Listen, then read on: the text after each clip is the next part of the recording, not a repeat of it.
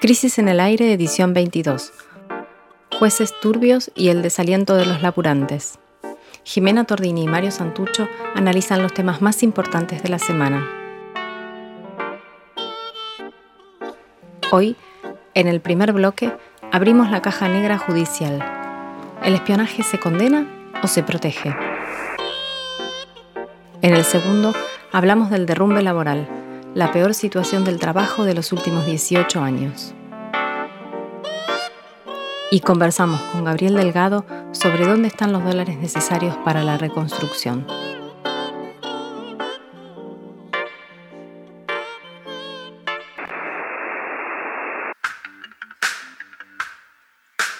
El podcast está al aire.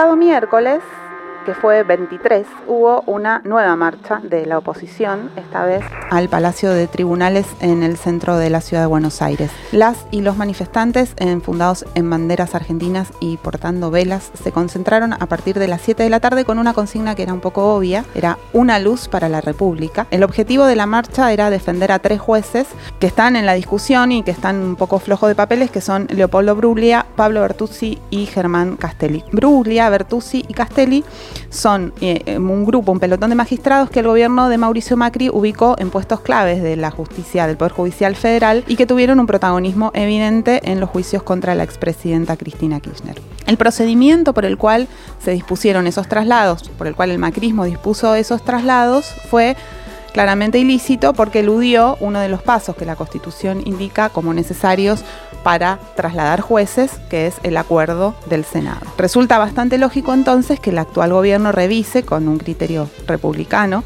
lo que considera una actuación reñida con la legalidad en esos traspasos, en esos movimientos dentro de la justicia federal. Por eso el Consejo de la Magistratura, que es precisamente el órgano encargado de controlar la actividad de los jueces y de las juezas y de recomendar sus nombramientos, envió al Senado el pliego de 10 jueces cuyo traslado consideró que eran particularmente improcedentes para, digamos, completar el trámite ordinario, o sea, para que exista el paso que no había existido, que era el acuerdo del Senado. Bueno, ¿qué pasó? Que los tres jueces, estos de la discordia, se negaron a presentarse al Senado, se pusieron traje de héroes y por eso la Comisión de Acuerdos del Senado les ordenó regresar a sus puestos anteriores, o sea, de donde el macrismo los había quitado para ponerlos en otros lugares.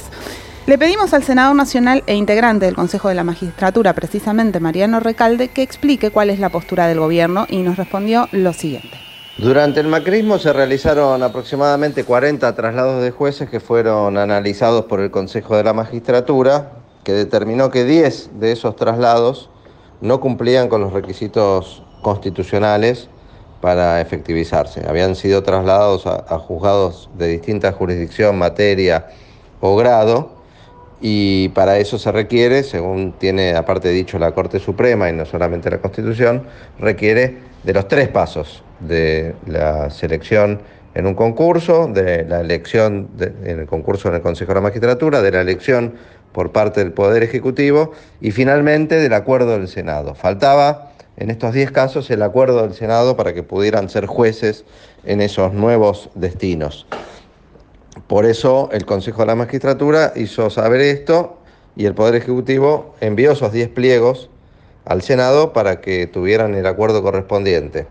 De esos 10 pliegos que no tenían, o de esos 10 jueces que no tenían acuerdo, hubo tres que se resistieron a ir al Senado, se negaron, no fueron, y casualmente son tres que tuvieron una actuación eh, muy, cuestionada, muy cuestionable en la judicatura, pero también en los medios de comunicación. Y dice la oposición que son los jueces que garantizarían la condena de Cristina. Sí fueron jueces que persiguieron a Cristina sin ninguna duda, pero ya actuaron, eh, sobre todo dos, Burruglia y Bertuzzi, ya actuaron y ya no tienen incidencia en las causas de Cristina. Fueron los que permitieron los allanamientos, las eh, indagatorias eh, simultáneas en un mismo día, eh, las citaciones en fechas de cumpleaños o, de familiares de, la expresidenta y todo tipo de maniobras de verdadero acoso judicial, pero ya no tienen actuación. Creo que la verdadera razón por la que la oposición pretende mantener estos jueces designados a dedos porque son los que prometen garantizar impunidad a los funcionarios macristas. Y ya lo vienen haciendo. En este mes, en dos causas, eh, y Bertuzzi eh, liberaron o, favorecieron este, de manera escandalosa a Macri, prohibiendo medidas de prueba para analizar si efectivamente formaba parte de la mesa judicial, y después a Dietrich, Iguacel y Duhovne en otra causa escandalosa. Evidentemente quieren que se queden ahí porque son jueces que le garantizan impunidad. Yo quisiera introducir un aspecto de este conflicto que nadie ha mencionado, pero realmente nadie, ¿eh? y que la verdad que me parece grave. Como vos decías antes, los jueces cuyos traslados están siendo revisados son 10, ¿no? Ahora, toda la discusión se reduce a estos tres famosos, ¿no? Bruglia, Bertuzzi, Castelli, que lo hemos escuchado por todos lados como casi pro hombres de, en este caso, de las fuerzas republicanas. Ahora bien, la pregunta es, ¿y los otros siete quiénes son? ¿Y los otros siete quiénes son? Bueno, le pregunté a un montón de especialistas, eh, gente que conoce el paño, eh, vaquianos de la justicia y de los tribunales, y te juro que nadie me supo responder. Todos me decían, ni idea. Ni idea. Quizás uno podría decir gente poco relevante, funcionarios intrascendentes, por ahí grises, que a nadie le, le mueve mucho el pelo, pero no, revisando esa lista, uno de ellos es nada menos que el magistrado revelación de este año, yo diría, el principal protagonista de las noticias judiciales de todos los diarios en los últimos meses y un personaje altamente polémico. A ver, si te, preguntaría quién es el juez del año, ¿qué, dirías? Mm, algo relacionado con el espionaje, por ejemplo. Exactamente. Nada menos que Federico Villena, es uno de los jueces que está, cuyo pliego, cuyo traslado está siendo analizado también. Es el, juez que avaló el espionaje macrista y después lo deschavó, se dio vuelta. La verdad que es, increíble porque calladito, como quien no quiere la cosa, está a punto de ser ratificado, parece ser, eh, en el juzgado, en el que fue puesto por el macrismo también, para utilizarlo como cobertura para las peores prácticas políticas. Si repasamos rápido, abuelo de pájaro su corta carrera, una corta pero fulminante trayectoria. Tiene 42 años Villena. Se egresó de la Universidad Católica en el 2004 y fue designado juez federal en Moreno en el 2015, en junio del 2015. El, juzgado de Moreno todavía no había sido creado, pero lo designaron. Y él, de hecho, tuvo como a cargo la apertura del juzgado. Incluso dicen que la después se, abrió y la mayoría de los cargos los puso él, con gente propia, digamos. Sin embargo, antes de que se abriera el juzgado de Moreno, ya lo habían eh, trasladado a subrogar como subrogante del juzgado federal número 2 de Lomas de Zamora, un juzgado bastante importante. ¿Qué es donde está ahora? Que es donde está, ahora, ahora está en el 1, pero eh, es en Lomas de Zamora. Es en Lomas de Zamora. Que es una jurisdicción muy importante judicialmente, bueno, porque por un lado está cerca de la capital, por otro lado es una zona bastante caliente del conurbano. Él eh, se dedica bastante al tema de narcotráfico. Desde que llegó al juzgado, bueno, cuando llegó a fines del 2015 al juzgado 2 de Loma, se hizo, asumió el macrismo y rápidamente le juró lealtad al nuevo gobierno de Cambiemos y comenzó a brindarle cobertura a las actividades de espionaje ilegal, que es lo que decíamos antes, desplegadas por la Agencia Federal de Inteligencia. Por ejemplo, fue el que ordenó grabar las conversaciones de los presos kirchneristas en el penal de Ezeiza. Esto sucedió ya en el 2016, que luego fueron utilizadas en causas y en campañas mediáticas conocidas fines del 2017, se cumplen dos años de su subrogancia en el Juzgado Federal 2 de Lomas de Zamora. En la justicia, un juez puede subrogar, o sea, puede como ocupar un juzgado sin haber sido nombrado para tal por un tiempo, dos años. Se le venció el plazo, ¿qué tenía que hacer? Volver a Moreno. Pues claro. ¿Qué hizo el macrismo? Fines de 2017, agarró al juzgado federal número uno, que es el que estaba al lado, digamos, en Lomas de Zamora, llamó al juez que en ese momento estaba, que se llama Alberto Santamarina y le ofreció que fuera como enviado de la AFI a Portugal. Muy sutil la maniobra. Que se jubilara en la justicia, que se fuera a Portugal, un buen sueldo. ¿Para qué? Todo para dejarle el juzgado a Villena. Así fue como Villena pasa del juzgado 2 al juzgado 1 y inmediatamente, ni bien asume ahí, creo que fue a principios del 2018, estalla el escándalo, no sé si te acordás, en que el kirchnerismo denuncia eh, la, espionaje en el Instituto Patria. Un auto que estaba estacionado en el Instituto Patria, que la patente se descubre pertenece a la Agencia Federal de Inteligencia. Bueno, ahí fue el macrismo a pedirle a juez Villena que por favor le salve las papas, en este caso, porque entonces el juez Villena dijo, no, no, yo había ordenado una serie de espionajes para salvar a Cristina porque se acercaba la cumbre, ¿no? El G20, o la OMC, el G20. Y entonces supuestamente la querían proteger y querían ver, bueno, todo toda una cosa obviamente muy turbia. Y Villena era el que, el que decía, ahora, lo, lo mejor está por llegar. Porque, ¿qué pasó? El macrismo perdió las elecciones, asumió un nuevo gobierno, hubo una intervención en la Agencia Federal de Inteligencia, la interventora Cristina Camaño empezó a revisar un poco los papeles y ¿qué hizo? Vio todo el entramado de esta causa, de este caso de espionaje en el Instituto Patria y redactó y presentó una denuncia en el juzgado de Lomas de, de, de, Lomas de Zamora, que le cayó en el juzgado 2, en el juzgado de Augé, ahora ya ocupado después que lo dejó Villena por el juez Augé. Deja la causa ahí e inmediatamente Villena, que sabía que iba a estar un poco afectado por esa causa, exactamente agarró y puso en juego, a partir de una declaración todavía poco clara de un narcotraficante que él tenía preso. El eh, que tiene el lindo apodo de verdura, ¿no? De verdura. Eh, bueno, eh, lanzó, se lanzó como el protagonista de este caso que durante todos estos, todos estos meses, todas estas semanas, estuvimos viendo en la plana de los diarios y él citando, metiendo preso a sus antiguos cómplices. o sea, se dio vuelta como una media para salvar su investidura, ¿no? Lo, último que pasó en este, lo último que supimos de él fue que la Cámara de Apelaciones, ¿no? De La Plata, creo, le sacó el caso porque a pedido de la defensa de los imputados...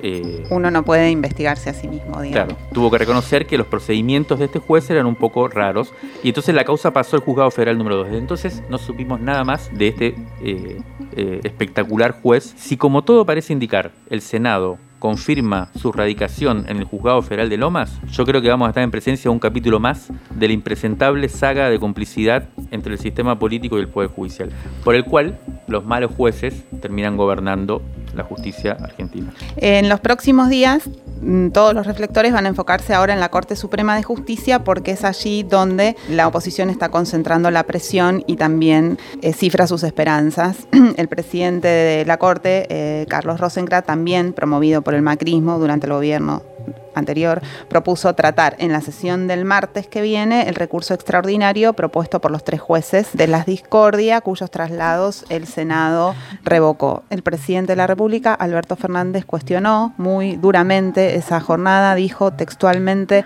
¿qué está discutiendo la Corte? Tengo una sola cosa en claro, los que defienden esto son los que quieren seguir manipulando a los jueces como lo hicieron durante el gobierno anterior. ¿Cuál es la disyuntiva que tiene el presidente de la Corte que tiene tanto ahínco? La disputa a esta escala mientras el proyecto de ley hace, enviado ya hace dos meses por el Poder Ejecutivo que se llamaba Ley de Organización y Competencia de la Justicia Federal parece estar durmiendo en un Congreso agrietado y lleno de bloopers. 2020 mm. eh, hasta aquí no parece haber sido un buen año para los impulsos reformistas.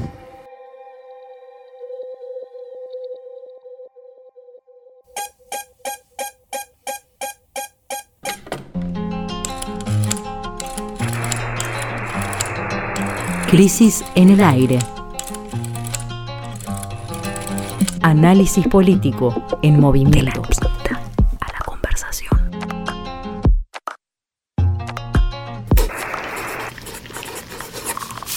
Revistacrisis.com.ar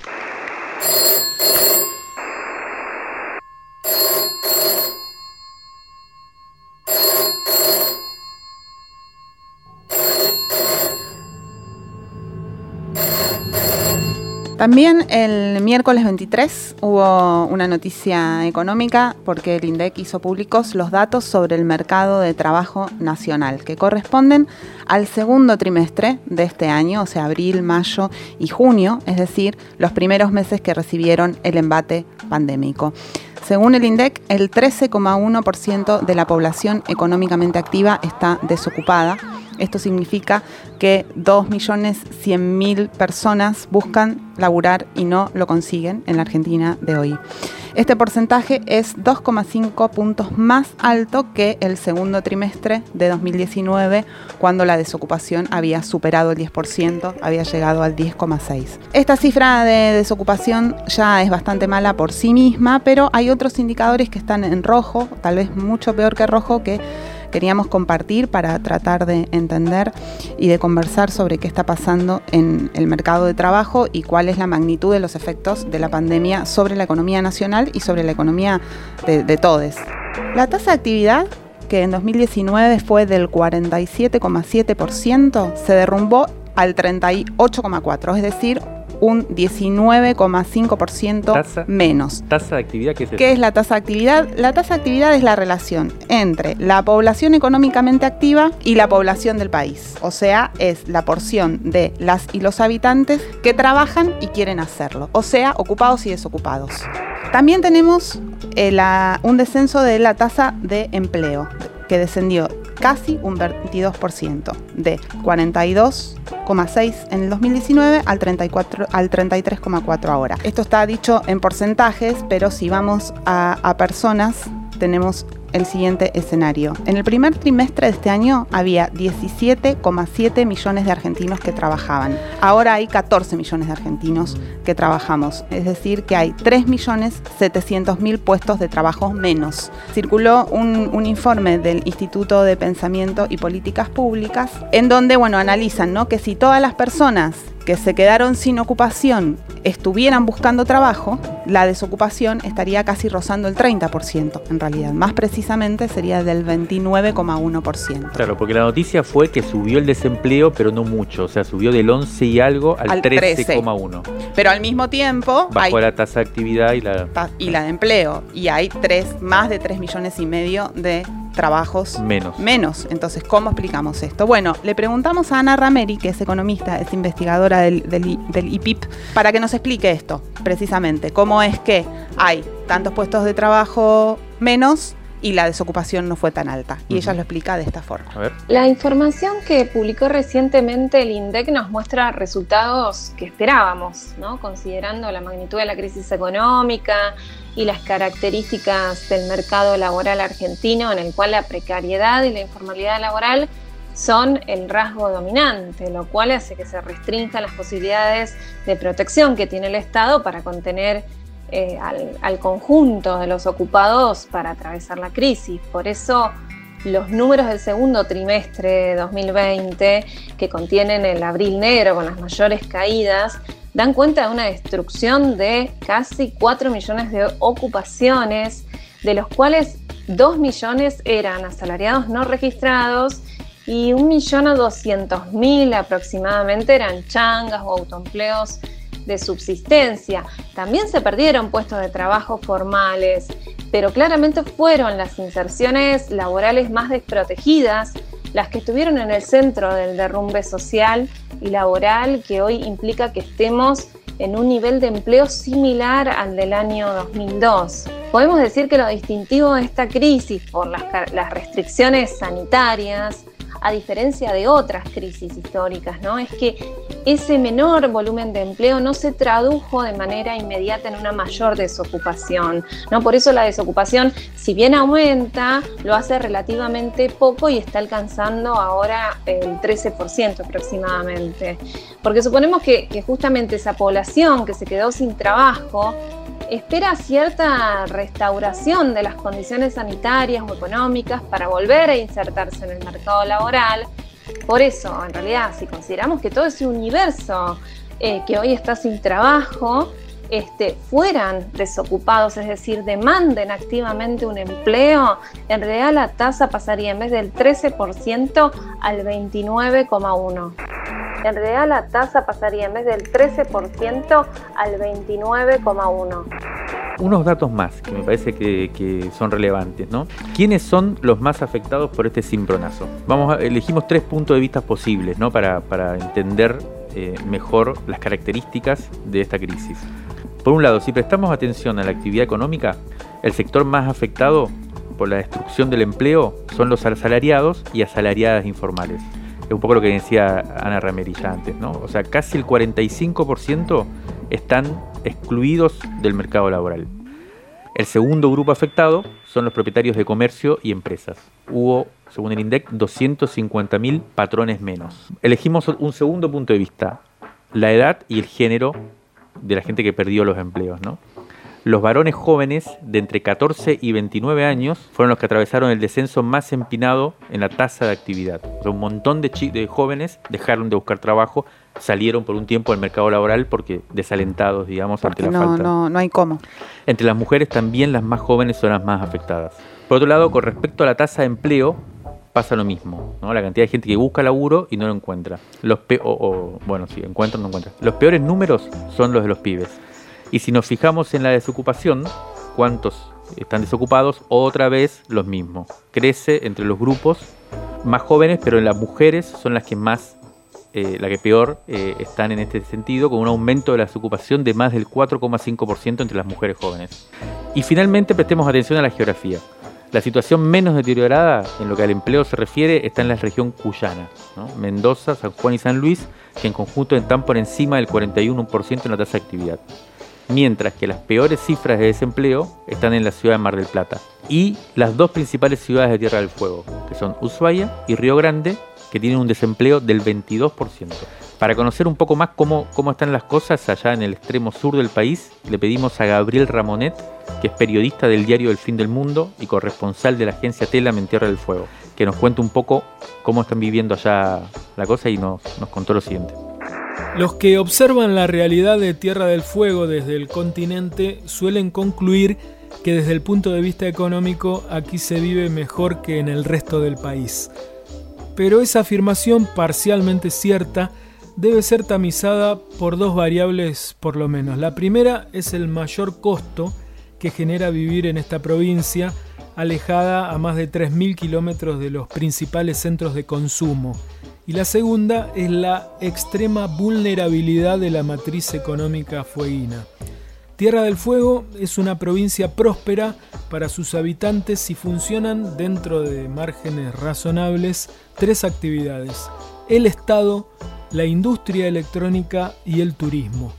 Y en ese sentido, la pandemia de coronavirus afectó con crudeza a los tres pilares de la economía en forma simultánea y eso se refleja en el índice de desocupación revelado esta semana por el INDEC y según el cual casi uno de cada cuatro fueguinos está sin empleo.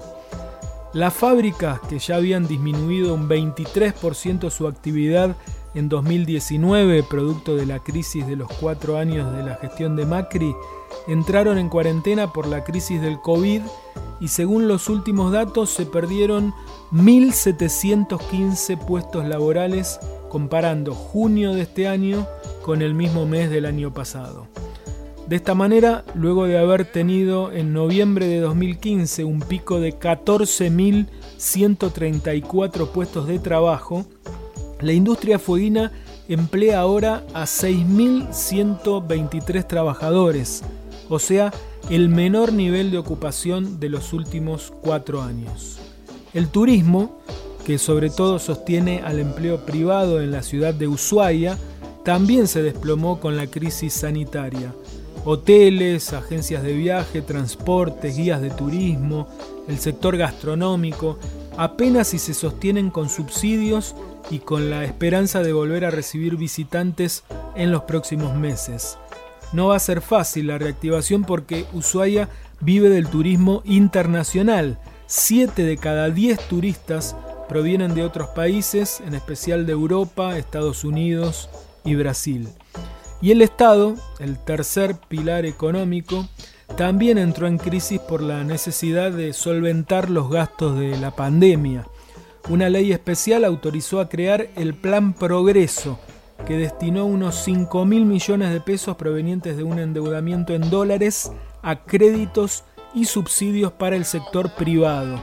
Pero la oposición acusa al gobernador Gustavo Melella de haber destinado apenas el 10% de esa cifra a su objetivo, producto de demoras en los mecanismos de adjudicación de los recursos.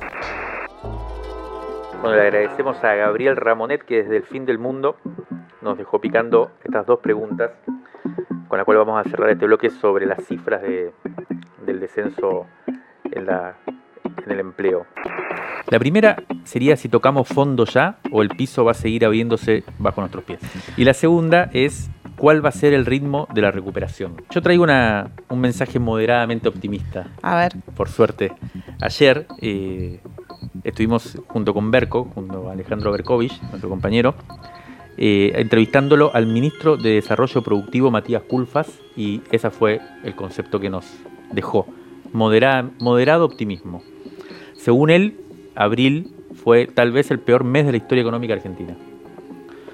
Eh, va a quedar, según él, como en los libros de historia, como la caída más, más estrepitosa de, la historia.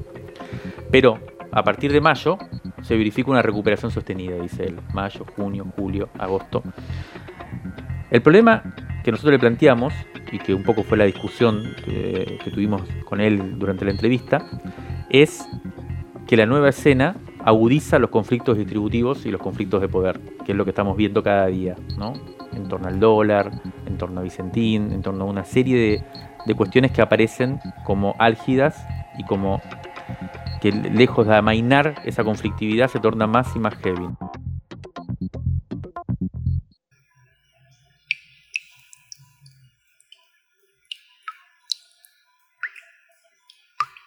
Rescate emotivo. Un diamante impreso en una crisis. 1973-2020. Crisis 63. Agosto de 1988. Charlie García tiene 36 años y ya es el ícono máximo del rock nacional. Se lo nota incómodo y algo decepcionado con los primeros años del retorno de la democracia. Pero García no reniega de la crisis la entiende como una oportunidad para no volver al pasado. Sueño que mi ciudad sea tan linda como cuando volvés de un viaje, pero la crisis es lo normal. Es lo que habitualmente o cotidianamente pasa. Entonces, si ahora todo anduviera bien, ¿qué haría la gente? Se desconcertaría totalmente. A veces necesito quemar ciertas etapas de una forma medio teatral, provocar un hecho que impida retomar el camino, hacer algo irremediable para que después a ese lugar no pueda volver. De este laberinto zafo desconcertando. Cuando piensan que soy una especie de monstruo, me convierto en un angelito. Carlos Alberto García Moreno nació en 1951. Integró dos de las principales bandas del rock en Argentina, Sui Generis y Cerú Girán. En su etapa solista compuso decenas de discos que signaron a diferentes generaciones en Latinoamérica. Por estos días en la cuarentena le mandó una carta escrita de puño y letra a su amigo Diego Armando Maradona, diciéndole, sos un genio y todos te aman, contá conmigo.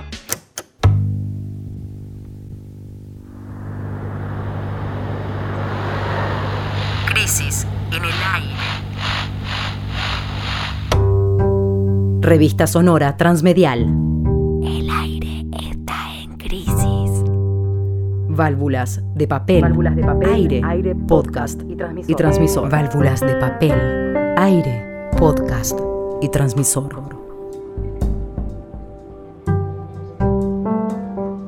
Crisis en el aire.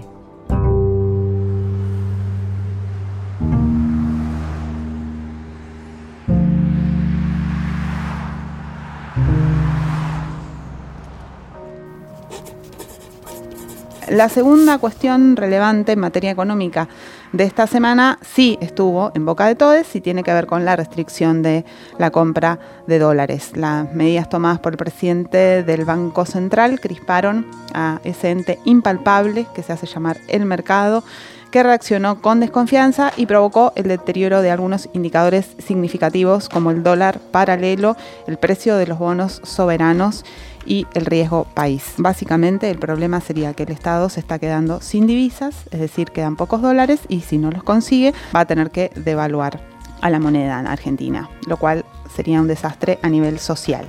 Ahora bien, ¿Quién puede salvarnos aquí y ahora para salir del paso mientras aguardamos la recuperación económica que Culfas prometió ayer a la tarde? La respuesta debería ser el sector que concentra la mayor parte de las exportaciones, es decir, los agronegocios. Pero sucede que al parecer los productores agrarios no están liquidando la soja y por lo tanto esos dólares no están a, disposición. Para entender un poco esta cuestión estamos en comunicación con Gabriel Delgado. Gabriel Delgado fue secretario de Agricultura donde, durante el segundo gobierno de Cristina Fernández. Dirigió el Centro de Investigaciones del INTA, el Instituto Nacional de Tecnología Agropecuaria. Y también este año fue nombrado por el presidente Alberto Fernández como interventor de Vicentín. Buen día, Gabriel, Jimena Tordini y Mario Santucho. Estamos acá. ¿Cómo estás? Hola, buen día, Jimena, Mario. ¿Cómo están? Bien. Te queríamos preguntar, como para empezar a charlar, ¿por qué los productores no están liquidando la soja como se esperaría que lo hagan? Cuando nosotros estuvimos analizando las series de tiempo, y efectivamente hay un porcentaje de, la soja que está en stock eh, que los productores no están liquidando, pero digamos, también eh, no siempre el, conjunto de la soja lo tienen los productores en la mano. En realidad siempre la, posesión de los stocks de soja están en diferentes eh, grupos, eh, digamos, que forman parte de la cadena agroindustrial. Por supuesto que siempre la preocupación mayor se centra en lo que es más difícil de negociar, ¿no? que es la atomización de, de pequeños stocks de soja en miles de productores que toman la decisión no de vender y por lo tanto accionar sobre esa acción, sobre esa acción colectiva es más difícil porque hay que articularla y evidentemente eh, la situación de lo que está pasando por el tipo de cambio hace que los productores sean reticentes a deshacerse del cereal porque es una forma que tienen para de alguna manera poder resguardar el valor de, de su cosecha porque hay una cosa que por ahí se habla poco mm. pero, pero que es efectivamente así, muchos de los insumos que utilizan los productores este, están en dólares también. A mí, a mí me parece que las, las acciones colectivas de los diferentes grupos de la cadena agroindustrial pueden tener mayor poder, poder de coordinación. Mm. En el caso de los productores, la tenencia de la soja eh, está muy relacionada a cubrirse de los vaivenes del precio del dólar. Quizás en otros grupos de la cadena agroindustrial, por ahí las acciones colectivas son más simples y puede haber otro tipo de intenciones. Pero, Jimena, yo quiero hacerte un comentario respecto de lo que vos dijiste y la falta de dólares en tu introducción.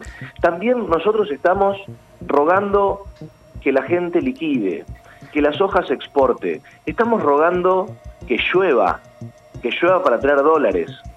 O sea, tenemos una economía tan débil y tan endeble respecto de la producción de dólares en el siglo XXI que requeriría una profunda reflexión de qué estamos hablando cuando hablamos de la falta de dólares y los problemas que enfrenta la economía argentina. Mm. Y cuando ponemos en carne viva esto, cuando hablamos de falta de dólares, no estamos hablando ni de bonos, ni de acciones, ni de cosas que la gente no entiende. Argentina necesita que su Banco Central tenga robustez en dólares porque con esos dólares son los que compramos los medicamentos para la cura del cáncer, con esos medicamentos son los que compramos insumos industriales para que la gente trabaje. Mm. Es clave que un país tenga su cuenta de dólares bien robusta para no tener ningún tipo de problema que puede tallar a diario en la vida de los mm. argentinos. Para salir de la urgencia y para, para terminar con esta, con esta porción de la discusión, que es la urgencia, que es el aquí y ahora, que es el, el, momento de la crisis que estamos viviendo en este momento.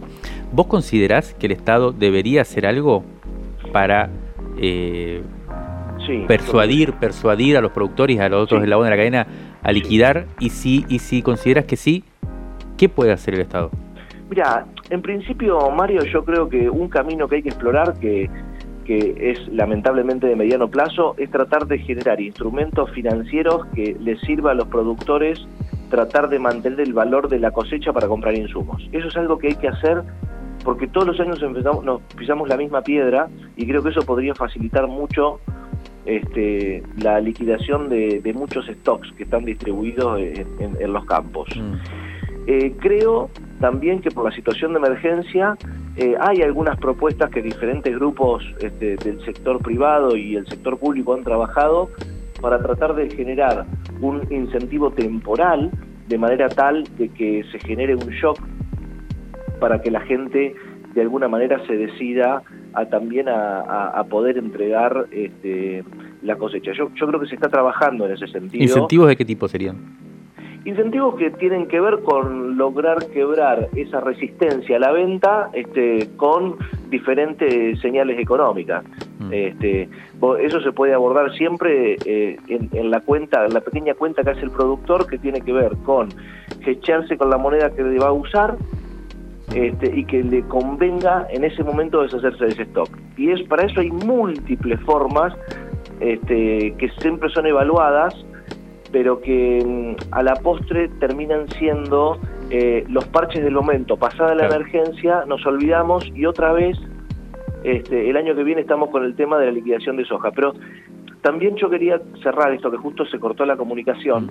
Nosotros advertimos que este año hay una resistencia mayor que los años pasados mm. a, este, a, la, liquidación de las cosechas, por lo menos en, aquellas que están en manos eh, de los productores, y yo creo que tiene que ver con la incertidumbre eh, referida al tema del tipo de cambio. Mm. Y, y esa, ese retraso que nosotros vemos es aproximadamente entre mil y 1.200 millones de dólares cuando haces el promedio móvil de los últimos años. ¿Vos hablas de retraso en la, en la liquidación o hablas de retraso en el tipo de cambio? No, no, en la liquidación ah. respecto a otros años. Al mes, a este mes deberíamos estar mil millones de dólares claro. liquidados eh, más. ¿Cómo? liquidados más que lo que hay. Exacto, exacto. Gabriel, te queríamos hacer una pregunta relacionada con Vicentín, porque vos fuiste protagonista de, esos hechos que parece que fueron hace mil años, pero fueron hace pocas semanas. ¿Cómo sigue eh, el tema Vicentín? ¿Cómo están las cosas hoy? Bueno, este, Jimena, yo desde, desde que terminó la intervención y el presidente decretó el fin de la intervención de Vicentín, estoy menos al tanto de lo que está pasando en, en el expediente y en la causa judicial, ¿no? Pero lo cierto es que esta semana, estas, estos últimos 10 días, para ser más precisos, hubo algunas novedades que son de mucha relevancia en, términos del expediente, pero que la verdad creo que son este, eh, no, todas novedades que hacen que el perro se muerda la cola. Las novedades son que el directorio presentó la renuncia, que se presentó el balance y además de eso, eh, la, el juez de la causa eh, pidió licencia creo que por cuestiones de salud. Todas esas cosas eh, son cuestiones, digamos, que tienen que ver con la causa judicial y cuestiones administrativas y de personas. Acá el punto es que la empresa que tiene dos mil y pico de empleados y que puede moler hasta 8 millones de toneladas de soja, que es el 20% de la soja en la Argentina, no está en marcha y no hay ningún elemento para pensar que o alguna solución sobre la mesa para que Vicentín vuelva a moler esa cantidad de, soja, que es la clave para que pueda tener, para que pueda recuperar el valor Vicentín, y de esa manera los acreedores puedan tener un tratamiento lo menos hostil posible. Y hoy, con la crisis de confianza que tiene la compañía y con la falta de capital de trabajo para hacerse de esos granos, para poder industrializarlos, es muy difícil que los acreedores tengan una salida, porque cuando el presidente decidió intervenir eh, la compañía, eh, Jimena, yo creo que con vos esto en algún momento lo hablamos, Mario, eh, la idea era rescatar la empresa, ¿no es cierto? Y, la, y, la, y, la, y la propiedad de las acciones tenía que cambiar, porque si no ayudas a la empresa y ayudas a los accionistas, que son los, los mismos accionistas que generaron el default. Entonces, el Estado argentino no se retiró porque tiene un tercio de las acreencias y, va a continuar en el concurso. ¿Cómo estaba previsto que el concurso continúe con la intervención? Esto de, de de ninguna manera está cerca de tener una solución. Gabriel, quería que charlemos un poco del tema IPF Agro. Ayer estuvimos haciendo una entrevista con el ministro de la Producción, eh, Culfas, y también nos hablaba de este tema con bastante expectativa. Eh, creo que vos estás eh, por ese lado. Eh, pero bueno, me parece que ha sido un tema para, para largo. Si querés resumir en dos minutos eh, ¿En qué está eso, no? En realidad, cuando se hizo el anuncio del 8 de junio, esto relacionado a Vicentín, el anuncio fue sobre IPF Agro, no fue sobre Vicentín. Después, el derrotero de las noticias nos puso ahí en mm. hablar del tema, casi exclusivamente del tema Vicentín, pero la idea fue hacer una empresa nacional de agro, mm. este, que pueda de alguna manera también tener, este, que ser una empresa de referencia, no solamente en materia comercial, sino también, por ejemplo, en esto que estábamos hablando recién de la liquidación, que sea una empresa de, la liquidación de divisas, me refería, que sea una empresa de referencia en materia de inversiones. Mm. Y PFR tiene una división muy eficiente de, del negocio relacionado con el sector. Vende un porcentaje muy alto de la cantidad de gasoil que despacha este IPF. Mm. Entonces nos parecía que, que tener una empresa nacional eh, que pueda jugar en las grandes ligas del comercio de alimentos era una cosa muy importante para Argentina porque, en mi opinión, hay un corrimiento de la geopolítica del petróleo del siglo XX a la geopolítica de las proteínas de este siglo XXI. Mm. Y qué mejor que una empresa emblemática como IPF pueda desarrollar ese proyecto. Mm. Eh, ¿Y por qué no podemos tener una sucursal en Rotterdam y otra en Shanghái, como tienen las grandes empresas de alimentos? Bueno, como está Costco acá en Argentina también, ¿no? La empresa china de, de, este, de alimentos. Encontrarnos en todas las plataformas de podcast o los sábados de 8 a 9 en Radio Nacional AM870.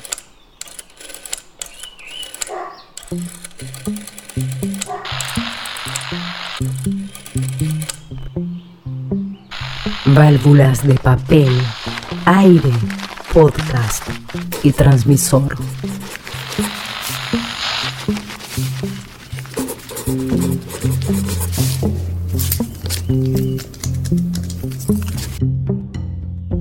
Crisis en el aire.